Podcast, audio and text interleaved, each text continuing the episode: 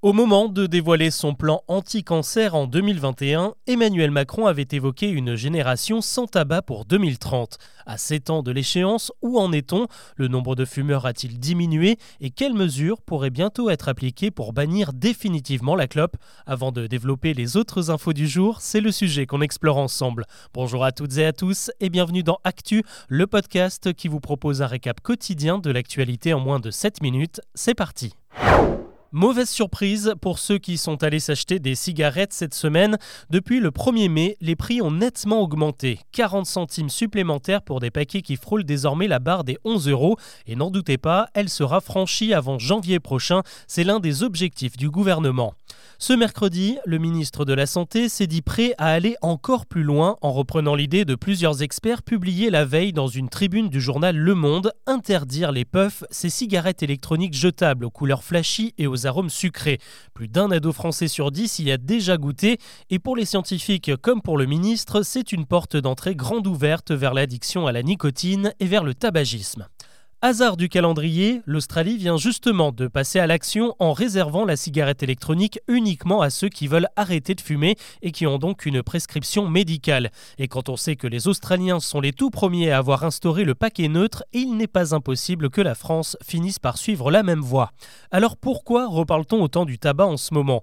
Eh bien parce que les chiffres ne sont pas bons. Un Français sur quatre se déclare fumeur et le dernier bilan montre que la cigarette repart à la hausse dans certaines catégories comme les femmes et les moins diplômés. Face à ce constat, le Comité national contre le tabagisme vient lui aussi de dégainer. Cette semaine, il publie un livre blanc contenant un plan d'action pour éradiquer la clope d'ici 2032.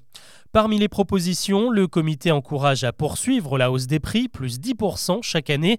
Il veut aussi interdire la vente de tabac aux moins de 21 ans, supprimer les filtres qui rendraient les cigarettes plus agréables à fumer et encore plus polluantes.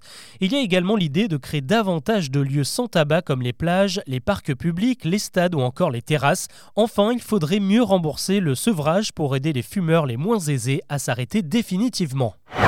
L'actu aujourd'hui, c'est aussi le trimestre anti-inflation qui va jouer les prolongations.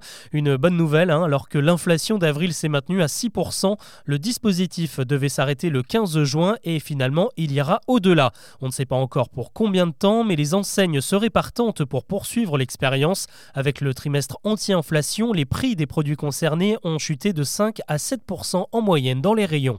La guerre est déclarée. Bruno Le Maire, le ministre de l'économie, veut la tête des influenceurs qui ne respectent pas les règles. Depuis le début de l'année, la répression des fraudes a contrôlé une cinquantaine de personnalités des réseaux sociaux et 30 d'entre elles vont être sanctionnées pour pratiques commerciales trompeuses.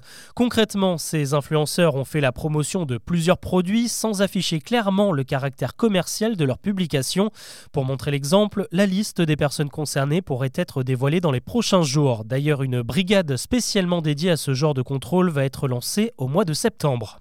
Pourrait-on bientôt payer le train un peu moins cher? En tout cas, c'est l'objectif de la SNCF qui vient d'annoncer son plan pour les Ouigo, les trains low cost. Il y en a actuellement 28 en circulation.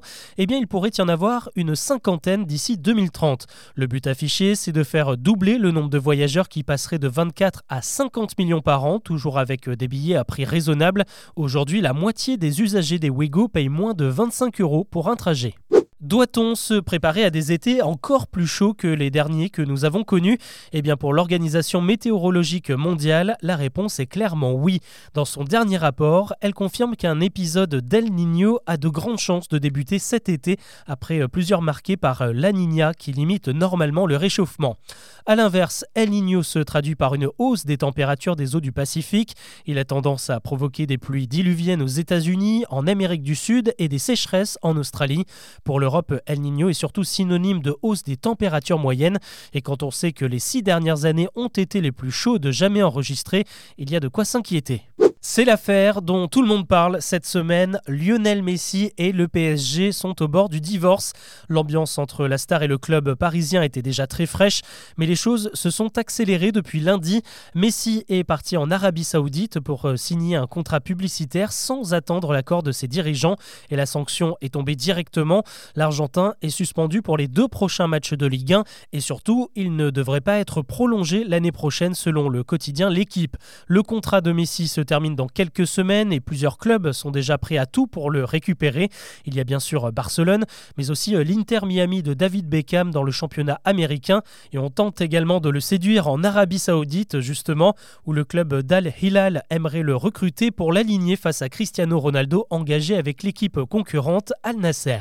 Et puisqu'on parle de Ronaldo, eh bien sachez qu'il vient de reprendre la tête du classement des sportifs les mieux payés de la planète, selon le magazine Forbes. Un joli chèque annuel de 124 millions d'euros entre son salaire et ses nombreux contrats publicitaires. Juste derrière, dans ce palmarès, on retrouve évidemment Lionel Messi, 118 millions d'euros empochés l'an dernier.